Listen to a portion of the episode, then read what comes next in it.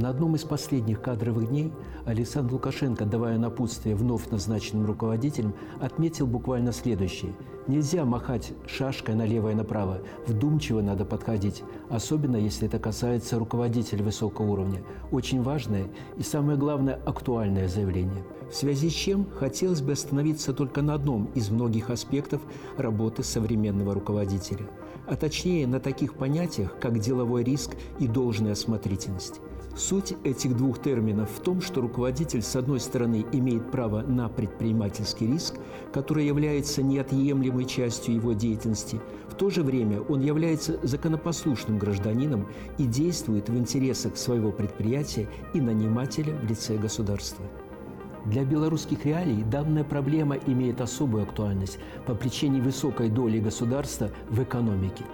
Например, я приведу несколько цифр – долю в основном фонде, принадлежащая Республике Беларусь и административным единицам, имеют практически 3000 предприятий.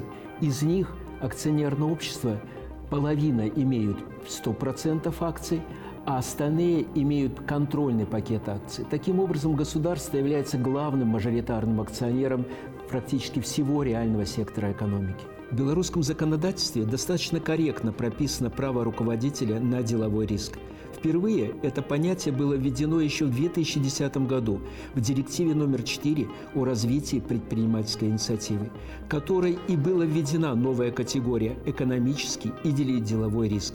В 2017 году декрет номер 7 отменил субсидиарную ответственность в отношении руководителей при отсутствии с их стороны умышленных противоправных действий. На практике отношение к этим понятиям в зависимости от субъекта достаточно часто отличается. Фискальные органы имеют право корректировать налоговую базу и доначислять налоги по результатам проверок. Если принимать данное утверждение буквально, то сам подход проверяющих строится на том, что любая минимизация налогов однозначно считается противозаконной, хотя в зарубежной практике это называется вполне разумной оптимизацией затрат. Все это приводит к тому, что отдельные руководители стремятся максимально исключить даже минимальный риск при принятии своих управленческих решений, что приводит к тому, что предприятие не только часто теряет динамику своего развития, но в принципе не выдерживает конкуренцию с более динамично развивающимися конкурентными компаниями.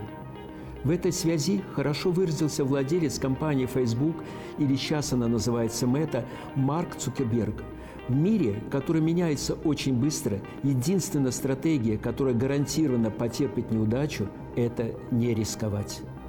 Таким образом, констатируя в целом прогрессивный характер нового налогового кодекса, хотелось бы отметить, что всем сторонам необходимо максимально корректно, максимально прагматично подойти к правоприменительной практике. И тут, не преуменьшая роль и значение фискальных органов, важно отметить, что руководители, бизнес как таковой, тоже несут определенную ответственность по своему статусу, по своим должностным обязанностям. Они просто обязаны свешивать и принимать корректные управленческие решения, в том числе в сфере риск-менеджмента.